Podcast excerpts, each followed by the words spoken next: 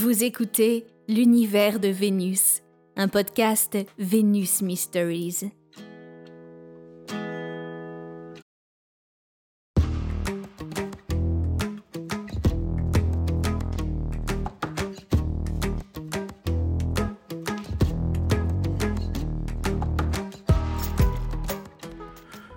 Bonjour à tous, ici Maximus dans l'univers de Vénus pour Vénus Mysteries. J'ai le plaisir de vous retrouver dans ce nouvel épisode pour vous parler de BDSM. Eh oui, on retrouve souvent euh, le BDSM, la pratique du BDSM dans les, la littérature, dans les séries, dans les films. Mais c'est limite presque un peu fantasmé. Hein. et, et j'ai pris le parti aujourd'hui de d'aller à la rencontre d'une maîtresse BDSM afin qu'elle nous parle de sa pratique, de son métier et de sa vision du BDSM. Alors, je vous embarque avec moi et nous allons à la rencontre de maîtresse Isadora.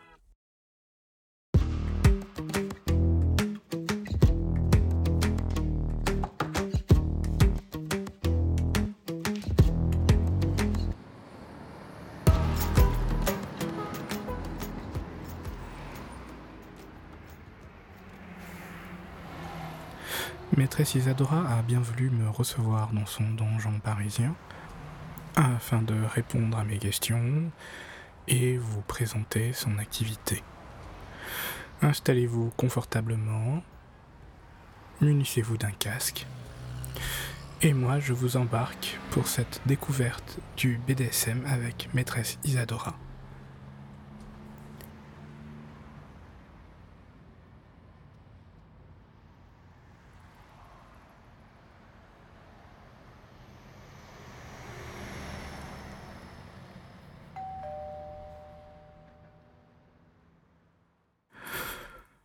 Bonjour maîtresse Isadora, merci de m'accueillir dans votre donjon. Bonjour Maximus, avec plaisir.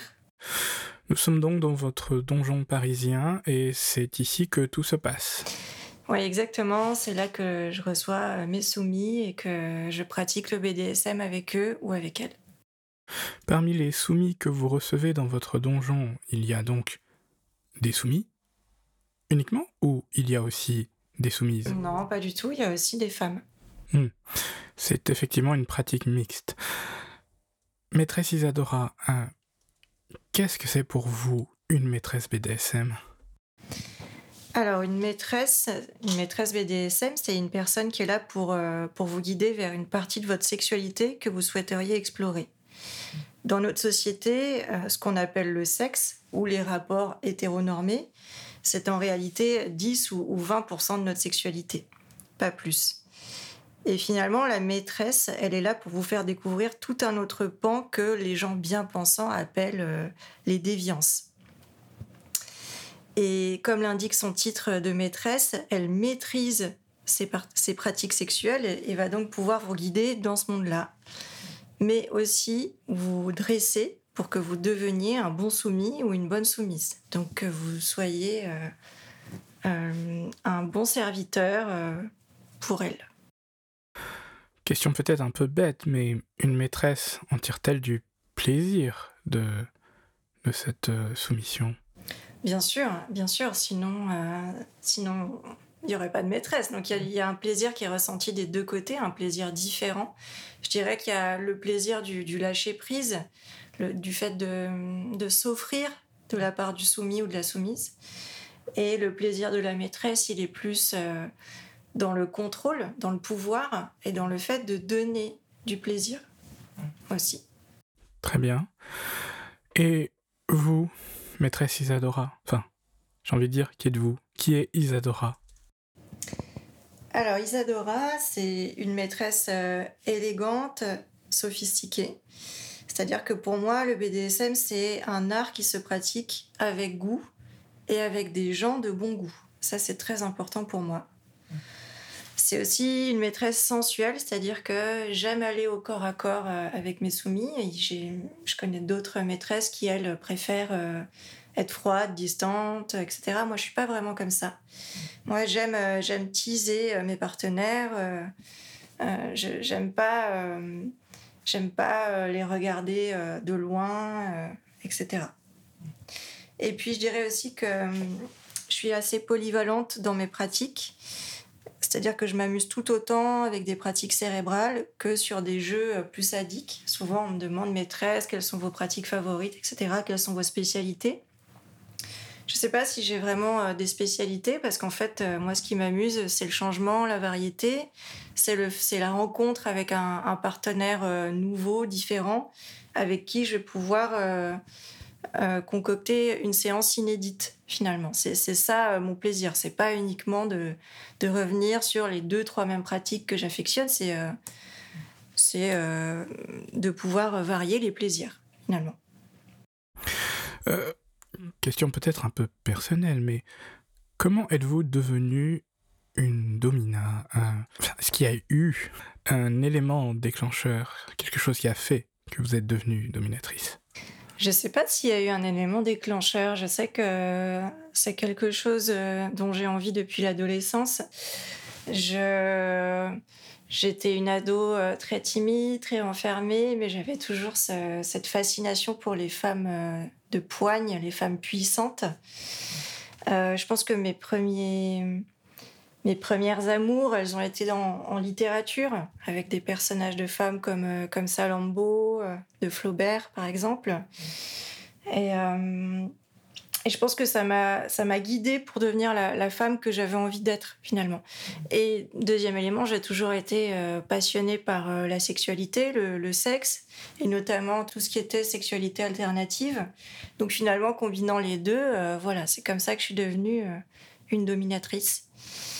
très rapidement, quand je suis arrivée à Paris pour mes études, j'ai commencé à aller en soirée BDSM. J'ai rencontré mes premiers partenaires de jeu. Et en fait, j'ai vu que c'était fait pour moi. Donc, euh, je suis tombée dedans. Voilà. Ensuite, euh, ça a pris une part extrêmement importante de ma vie. Et d'après ce que j'ai pu lire, ça fait donc 8 euh, ans que vous êtes dans le BDSM Oui, 9 ans. Ouais, voilà, une petite dizaine d'années que, que, je suis dans le BDSM, effectivement. Hmm. Et y a-t-il une différence entre maîtresse Isadora et la femme anonyme que vous mhm. êtes alors, bah, déjà, Isadora, c'est pas un personnage, c'est pas euh, une, pure création, c'est un jeu d'acteur, sinon ça serait, euh, ça serait faux. Donc, je tenais déjà à dire, à dire ça. Mais évidemment, oui, il y a une différence parce que je ne suis pas Isadora euh, au quotidien, 24 heures sur 24. Ça serait épuisant pour moi et, surtout pour mes proches. Donc, oui, bien sûr, il y a une différence y a une différence. Mais euh, Isadora fait intégralement partie de ma, ma personnalité. Très bien. Euh, comment ça se passe le recrutement d'un nouveau soumis? Euh, Avez-vous des règles de sélection? Voilà, Comment ça se passe? Alors, je choisis mes soumis suivant différents critères. Déjà, donc mes soumis me contactent par mail et et l'écriture, c'est très important pour moi. Le fait que, que le soumis sache écrire est très important pour moi. Donc, euh, pas de faute d'orthographe ou très très peu. Euh, une bonne syntaxe, euh, des phrases développées, voilà, enfin, quelque chose de construit qui a du sens. Ça, déjà, ça passe par là. Ensuite, je vais, vérifier que la personne sait où, elle met les pieds, que c'est pas juste euh, une envie, euh, tiens, une, pulsion, tiens, voilà, je connais pas, mais euh, ça pourrait être un truc sympa à raconter à mes potes, donc je vais essayer. je vérifie aussi la solvabilité du soumis parce que c'est c'est mon métier. Donc euh, souvent, quand euh, j'ai des, des, étudiants qui me contactent, euh, bon ben, c'est très bien qu'ils aient ces envies-là, mais enfin, moi, c'est mon métier, ils doivent être capables de, de me payer, en fait. Et puis, je vérifie aussi, c'est bête, mais on peut pas on peut pas être soumis à quelqu'un si déjà dès le départ on n'est pas on respecte pas les règles de, base de politesse. Donc le vouvoiement, le fait d'accepter le non aussi, le fait d'accepter de ne pas pouvoir tout choisir et, et tout diriger dans une séance. voilà, par exemple, quand j'ai des alors, c'est vrai qu'entre soumis et clients, c'est différent. Là, je vais parler des clients. Quand j'ai des clients qui ont trop d'exigences, qui veulent choisir, par exemple, la tenue que je porte, les chaussures euh, que je mets, euh, euh, la couleur de, mes ongles, etc. Ça, déjà, je trouve que c'est pas, pas une bonne chose parce que si on fait appel à une maîtresse, c'est pour lâcher prise et la maîtresse, c'est elle qui décide. Euh, si je sens que la, personne dans son message est déjà euh, beaucoup trop en train de fantasmer, beaucoup trop à fond, moi je considère que c'est pas respectueux pour la professionnelle que je suis. On sent, il y en a, pardon, mais qui se branlent en écrivant euh, le message de présentation, quoi. Et ça, on sait que c'est des fantasmeurs. Et qu'en fait, ils sont bien excités en m'envoyant un message, mais qui vont pas donner suite. C'est juste des fantasmeurs. Donc c'est vrai que c'est tout un tas de, critères. Ensuite, euh, je trouve important d'appeler la personne, euh, de voir comment la personne réagit euh, dans un dialogue de vive voix. Et, ensuite de voir si elle respecte mes critères, c'est-à-dire je demande un, un acompte avant une première séance, je n'accepte de donner l'adresse que le jour même, voilà, ce genre de choses. Et oui, bien sûr, il y a aussi l'élément de, sécurité. De toute façon, vous devez vous protéger. Oui, exactement. Tout à fait, parce que ben, on, est, on est vulnérable, hein, forcément. Donc, euh, c'est effectivement des, des, règles qui me permettent euh, eh ben, d'éliminer les gens euh, en qui je n'ai pas confiance et qui seraient susceptibles d'être au mieux pénibles, au pire des agresseurs. J'ai relevé un, élément euh, qui me paraît important dans ce que vous venez de nous présenter, maîtresse. Euh, c'est la différence entre vos soumis et vos clients. Euh, je crois comprendre du coup que vous parlez de vos soumis en appartenance. Pouvez-vous du coup nous, expliquer plus en détail? Un soumis en appartenance ou une soumise en appartenance, c'est des personnes qui, sont proches de moi, euh, que je ne fais pas payer, en fait, qui sont mes soumis euh, personnels. Donc en fait, c'est en général des personnes euh, pour qui j'ai une, une, grande affection, avec, avec qui j'ai un certain, un certain passé de, de jeu. Donc c'est des partenaires de confiance avec lesquels j'ai beaucoup joué, avec lesquels j'ai une certaine connivence. Et donc, eux euh, font partie euh, de mon cheptel de soumis euh, personnels. Et, et, voilà, donc c'est vrai que c'est différent. On ne sélectionne pas un, client comme on sélectionne un soumis en appartenance. les soumis en appartenance, j'en ai très peu parce que je leur dois aussi de leur accorder du temps, de les faire progresser, de, de leur faire vivre des, des choses forcément. Donc donc voilà, j'en ai, j'en ai trois actuellement. Et en fait, c'est tous des partenaires euh, qui m'ont vraiment touché d'une certaine manière, pour lesquels j'ai eu euh, un vrai coup de cœur, je pourrais dire.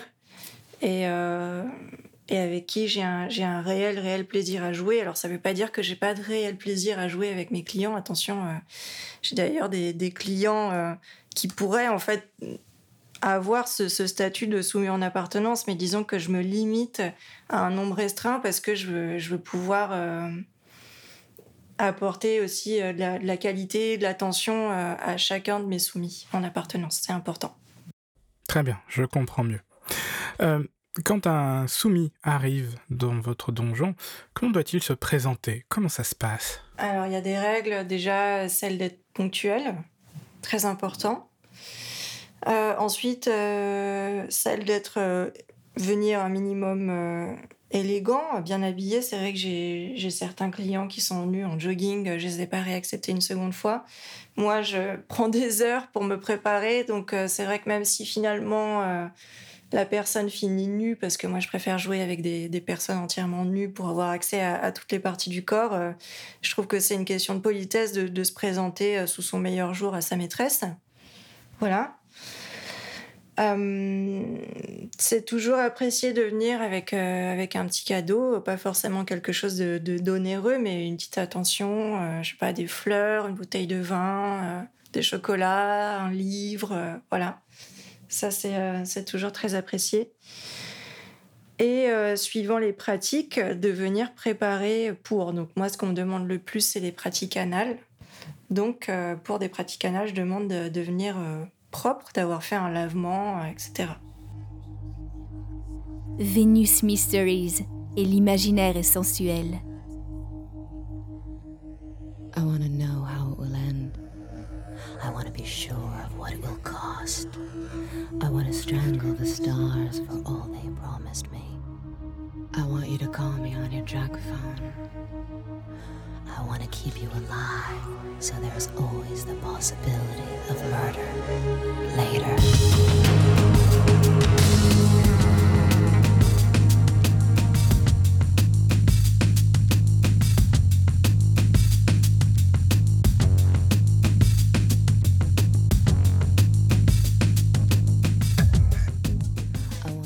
Merci maîtresse pour toutes ces explications. Je vous propose euh, de nous faire une visite sonore, j'ai envie de dire, de votre donjon, même si on ne pourra pas forcément tout entendre parce que euh, mon équipement d'enregistrement est portable et, euh, et, pour tout vous dire, j'ai enregistré avec un iPhone et un microphone. Bon, le son n'est pas forcément dégueulasse, mais il a quelques limites à ce niveau d'enregistrement. Euh, n'empêche, euh, je, vous propose, maîtresse, qu'on fasse découvrir à nos auditeurs votre donjon en son. Vous pourrez nous présenter vos différents accessoires, vos outils de travail et, ce que vous faites avec sur vos soumis. Alors, la, pièce euh, la plus emblématique de mon donjon, c'est la croix de Saint-André. Mhm donc une croix en forme d'X sur laquelle j'attache euh, mes soumis. Donc ça en général pour les, pour les personnes qui connaissent pas trop le BDSM, c'est un peu, euh, c'est un peu l'objet auquel on pense quand on pense au BDSM. Donc voilà, la croix qui est ici. Je les attache là, donc il y, a des chaînes, il y a des menottes, euh, des menottes aux mains et des menottes aux pieds. Ok, mais question un peu bête. Il reste combien de temps sur la croix de Saint-André, vos soumis euh, Le temps que j'aurais décidé. Alors, il reste pas, je les attache pas là pour les laisser sécher, en fait. Je les attache là pour, euh, pour les torturer, pour les teaser, pour jouer avec, euh, voilà. Et justement, en général, la croix de Saint-André, c'est pour les jeux d'impact. Donc, on attache le soumis face à la croix et donc on a le, le dos le dos de libre, le dos, les fesses. Et donc là, c'est mon mur de, de fouet. Donc en, en, termes de fouet, j'ai euh, des martinets. Donc euh, voilà, plus ou moins impactant, plus ou moins lourd, en cuir, en rubber, euh, de plusieurs matières. J'ai des paddles. Donc des paddles, ça sert à mettre, on va dire, des grosses fessées. Voilà ce genre de bruit. Des langues de dragon, des tos. Là. Euh, des fouets. Je peux peut-être faire, euh, je sais pas si. Ouais. Tu Alors attends, parce qu'il faut que je m'éloigne, parce que je te frappe.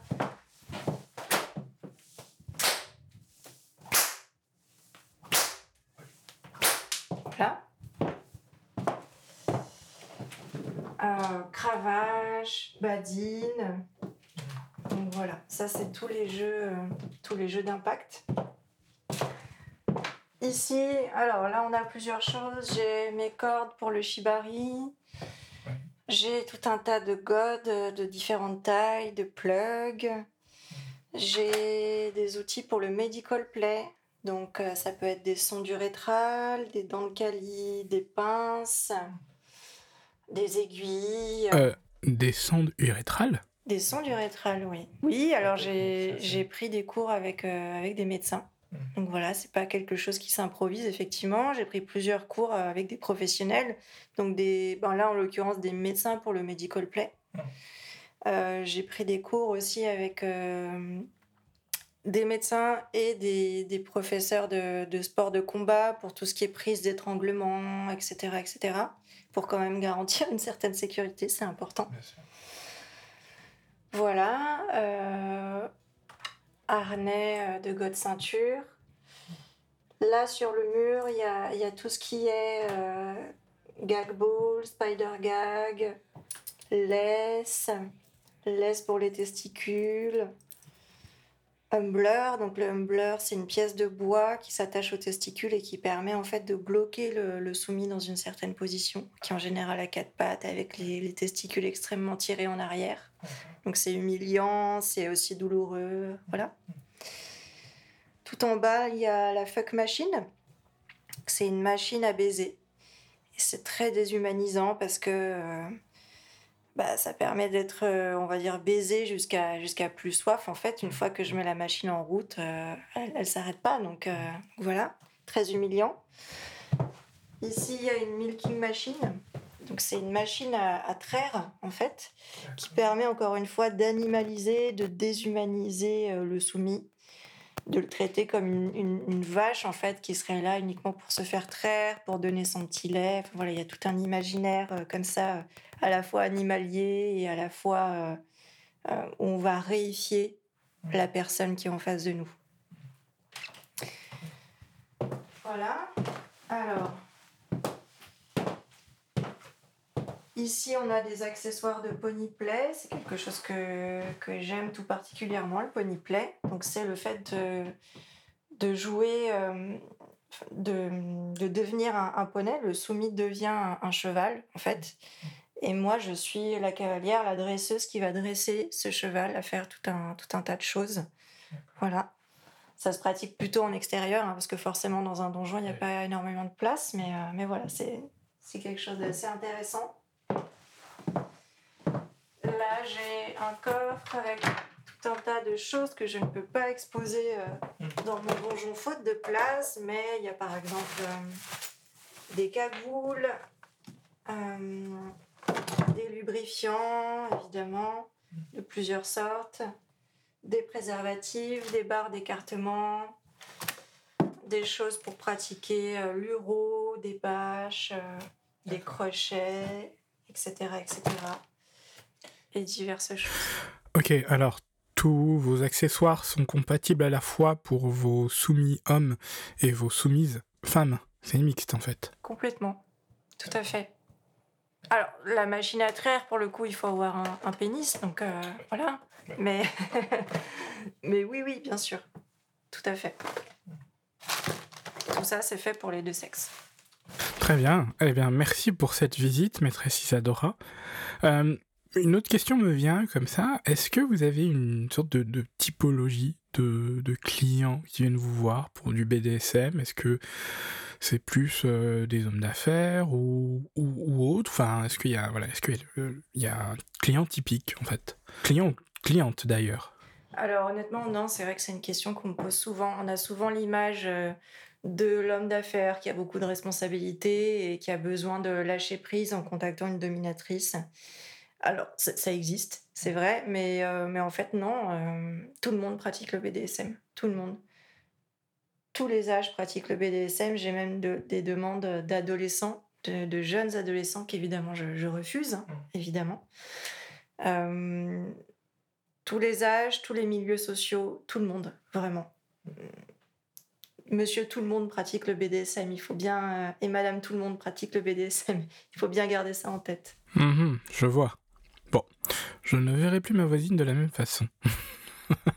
Et euh, sinon, euh, dans les pratiques, euh, est-ce que vous avez des, des pratiques que vous faites, des pratiques que vous ne faites pas? Je vais plutôt reformuler ma question dans le sens où, tout basiquement, qu'est-ce qui se fait en BDSM et qu'est-ce qui ne se fait pas? Oui, alors, qu'est-ce qui se fait, qu'est-ce qui ne se fait pas? C'est vrai que, alors, Déjà, il faut bien avoir en tête que si on fait appel à une dominatrice, c'est pas pour coucher avec elle. Hein c'est important. Il y a d'autres TDS qui proposent ce service, et, mais pas nous. Voilà. Après, le, propre de la maîtresse, c'est qu'elle fait ce qu'elle veut. en fait. Donc c'est ça qu'il faut bien avoir en tête. J'ai beaucoup de clients qui me demandent des, des, cunilingus, des anulingus. En fait, non, c'est pas quelque chose que je propose. Après, ça ne veut pas dire que, que je ne le pratique pas avec mes soumis en appartenance, par exemple. Encore une fois, c'est moi qui décide euh, de ce que j'ai envie de faire et, avec qui j'ai envie de le pratiquer. Voilà. Et euh, donc, ce qu'il faut avoir euh, à l'esprit, c'est que dans une séance BDSM, la maîtresse, elle est inaccessible. C'est une déesse, en fait. Et donc, donc, on ne peut pas la toucher, évidemment. Évidemment, on ne peut pas coucher avec elle. Si on ne peut même pas la toucher, on ne peut pas coucher avec elle. Et euh, le, moindre de ses regards, le moindre de ses crachats sera une bénédiction. Le moindre de ses coups sera une bénédiction parce que ça veut dire que la maîtresse s'intéresse à vous. Et donc, il faut la remercier pour ça. Donc, euh, il s'agit par exemple, euh, si je vous crache au visage, de me répondre merci maîtresse. ah, ah, je vois. Je vois aussi que c'est quelque chose que, que vous aimez, qui vous fait plaisir. Oui, ben bien sûr. Sinon, je ferais autre chose. oui, c'est sûr. Bon. Et sinon, avez-vous des anecdotes à nous rapporter? Des, des, petites histoires croustillantes En gros, des, des demandes qu'on vous aurait fait qui sortent vraiment de l'ordinaire, des, des, trucs juste fous, quoi. Ok, des anecdotes un peu croustillantes. Euh, alors, les anecdotes marquantes. D'abord, celles que j'ai refusées. Celles que je refuse, c'est celles qui, qui, mettent en danger l'intégrité physique, euh, qui sont interdites par la loi. Euh. J'en ai eu beaucoup. On m'a demandé de la castration, castration chimique et physique, plusieurs fois.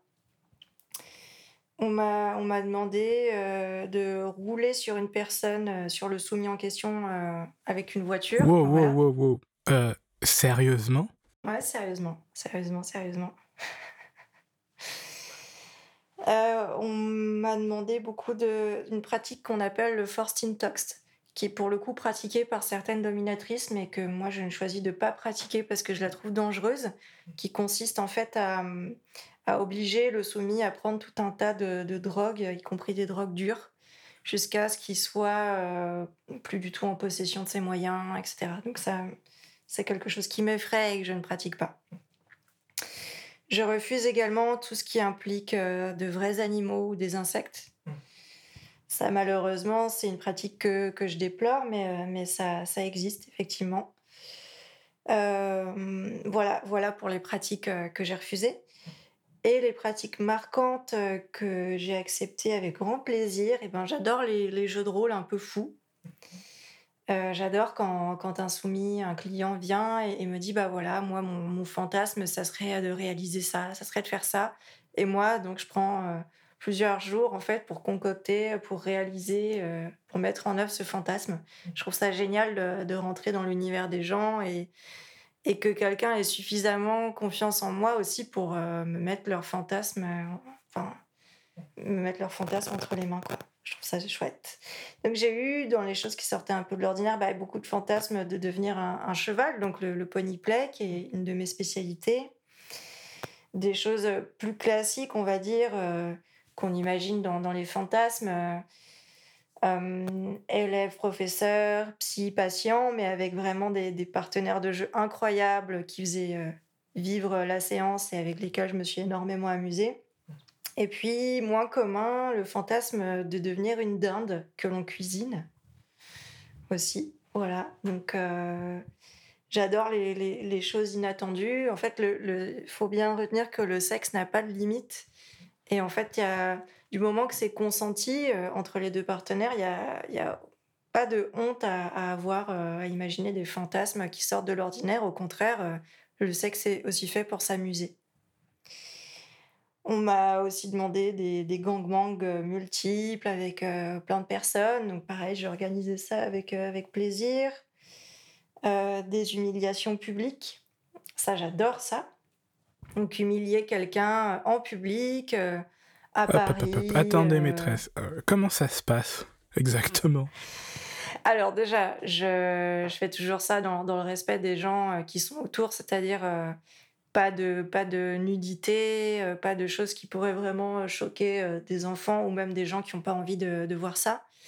Voilà. mais bah, je sais pas, par exemple, ça peut être au restaurant où je joue le rôle d'une petite amie d'une femme complètement imbuvable qui humilie son mari, qui lui fait passer un sale quart d'heure. par exemple, je vais je vais cracher euh, dans ses plats, je vais euh, lui faire boire mon urine. Donc, euh, je prends son verre, je pisse dedans aux toilettes et je reviens. Et il doit boire mon urine pendant tout le repas. je lui renverse des choses par terre qu'il doit en permanence ramasser. je lui parle mal devant les serveurs. Attention, je lui parle mal à lui, je ne parle jamais mal aux serveurs. Important. Voilà, ce genre de choses. Par exemple. Ah oui, quand même. Bon, très bien, c'est noté. Euh, je crois qu'on a fait un peu le tour des anecdotes. Mais j'ai une dernière question, maîtresse. Et la dinde alors? Je, je l'ai fourrée. Je l'ai. je suis une experte en fourrage de dinde. Voilà. c'est pour ça qu'on me contacte. Excellent, j'adore. Excellent. Euh, pour finir cet entretien, euh, avez-vous un message à faire passer, quelque chose à dire à nos auditeurs concernant... Euh, en fait, voilà, avez-vous un message à, faire passer? Pour moi, c'est important que les gens comprennent qu'il ne faut pas avoir peur d'explorer des aspects plus enfouis de sa sexualité, du moment que tout se pratique entre adultes consentants. Ça, je le répéterai jamais assez. Hein. Évidemment, le consentement, c'est la base de tout beaucoup, euh, beaucoup d'hommes et de femmes avec, euh, avec qui je joue me disent regretter euh, de s'être donné cette autorisation en fait trop tard. C'est vrai que souvent les conventions sociales, le, poids, le poids des on-dit, etc., fait qu'on n'ose pas aller vers certaines pratiques sexuelles et finalement on passe à côté de quelque chose. C'est bête, mais par exemple, l'anal chez les hommes, c'est un énorme tabou. Or, le plaisir prostatique, euh, c'est quelque chose qui est beaucoup plus puissant, beaucoup plus fort que euh, le plaisir qu'on peut avoir avec euh, juste son, pénis. Et, moi, je trouve que passer à côté de ça sous prétexte que, bah oui, se prendre un truc dans le cul, ça fait péder. évidemment, ce ne sont pas mes paroles, hein, mais c'est malheureusement ce qu'on dit. Bah, c'est vraiment dommage. En fait, beaucoup de gens passent à côté de leur sexualité par peur des on-dit. Et euh, aussi autre chose, c'est vrai quand euh, en général quand on pense au BDSM, on se dit que c'est un truc un peu bizarre, que c'est un peu les gens euh, un peu fous qui pratiquent ça, que c'est surtout une affaire de, douleur, il faut aimer avoir mal. Je trouve qu'il n'y a rien de plus faux que ça en fait. le BDSM c'est avant tout une question de, confiance et, et d'amour. Vraiment, je vais insister là-dessus parce que euh, confiance parce que, et, je remercie mes soumis, mes clients pour ça, vous imaginez la confiance qu'il faut pour arriver vers une personne qu'on connaît pas et lui dire voilà, moi, moi ce que j'aime, c'est ça. Parfois des choses qu'on ne s'avoue même pas à soi-même. Donc vous imaginez la démarche qu'il faut en fait pour confier ça à, une personne et, euh, et, et, mettre tout son être euh, dévouer tout son être à une personne, parce que finalement c'est ça, moi dans une séance, je partage des choses extrêmement intimes avec les personnes, bien plus intimes que euh, du sexe hétéronormé finalement, parce que je vais, euh, je vais au fond de leur âme, je vais chercher ce qui les humilie le plus, je vais chercher euh, au fond d'eux pour leur faire lâcher prise. Donc en fait, c'est avant tout le BDSM, c'est avant tout une aventure extrêmement forte de confiance entre, entre deux personnes. Et je pense que après une séance BDSM, on en ressort changé. Et, c'est, c'est le retour que j'ai de, de, mes, de mes soumis, c'est que le BDSM a changé leur vie. Le BDSM a participé à, à les rendre plus confiants, plus eux-mêmes aussi. C'est, c'est pas rare qu'on me dise... Euh, bah, écoutez, maîtresse, euh, j'ai fait une thérapie pendant 20 ans qui n'a servi à rien et, depuis, euh, depuis vos séances, euh, je, me sens, je me sens mieux. Alors attention, ça ne veut pas dire que les thérapies sont très importantes, il faut continuer à les faire, hein, mais, mais il y a, y a, un côté cathartique dans le BDSM. On m'a aussi dit que je devrais être remboursée par la sécurité sociale. on m'a aussi dit, ben, grâce à vous, je suis mieux dans mon couple. Je suis plus proche de ma femme parce que j'ai plus confiance en moi, parce que je me connais mieux. On m'a aussi dit, ben, grâce à vous, j'ai osé demander une, une, augmentation et je l'ai eu. Euh, donc, euh, c'est pas du tout une affaire euh, de douleur entre gens bizarres. C'est au contraire, c'est une affaire de d'écoute, de, de don, d'accompagnement.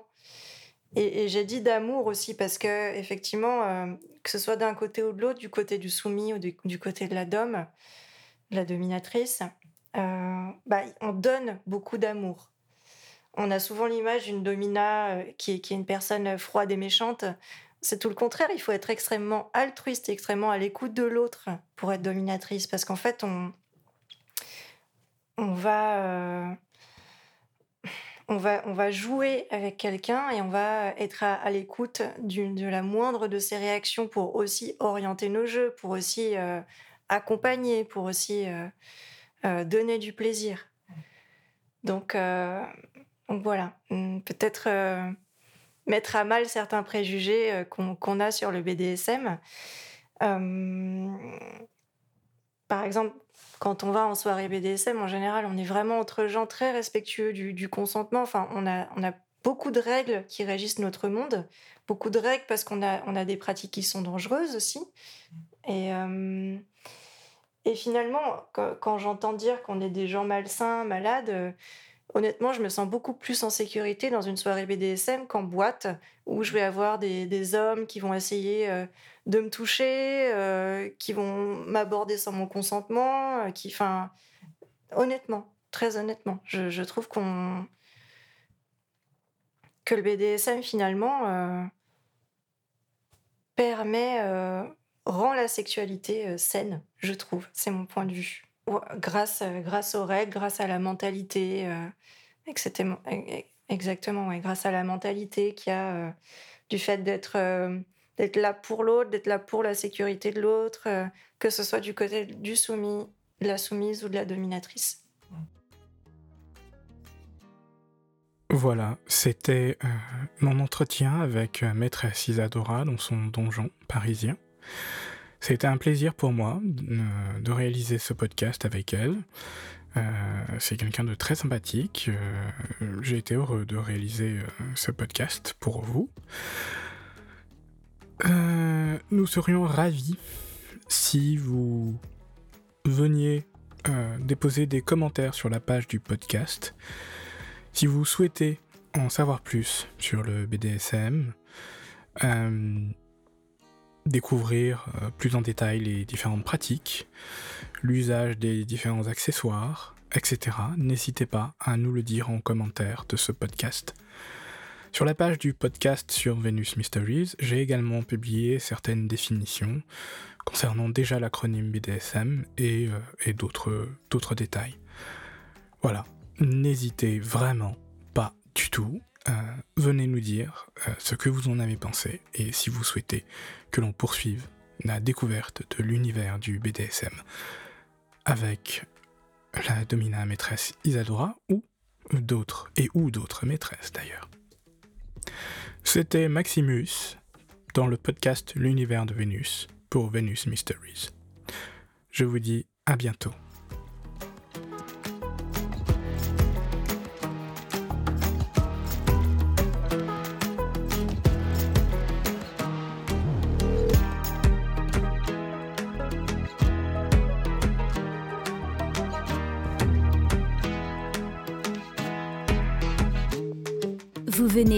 Un épisode de l'univers de Vénus, un podcast Vénus Mysteries, production ABS Multimédia.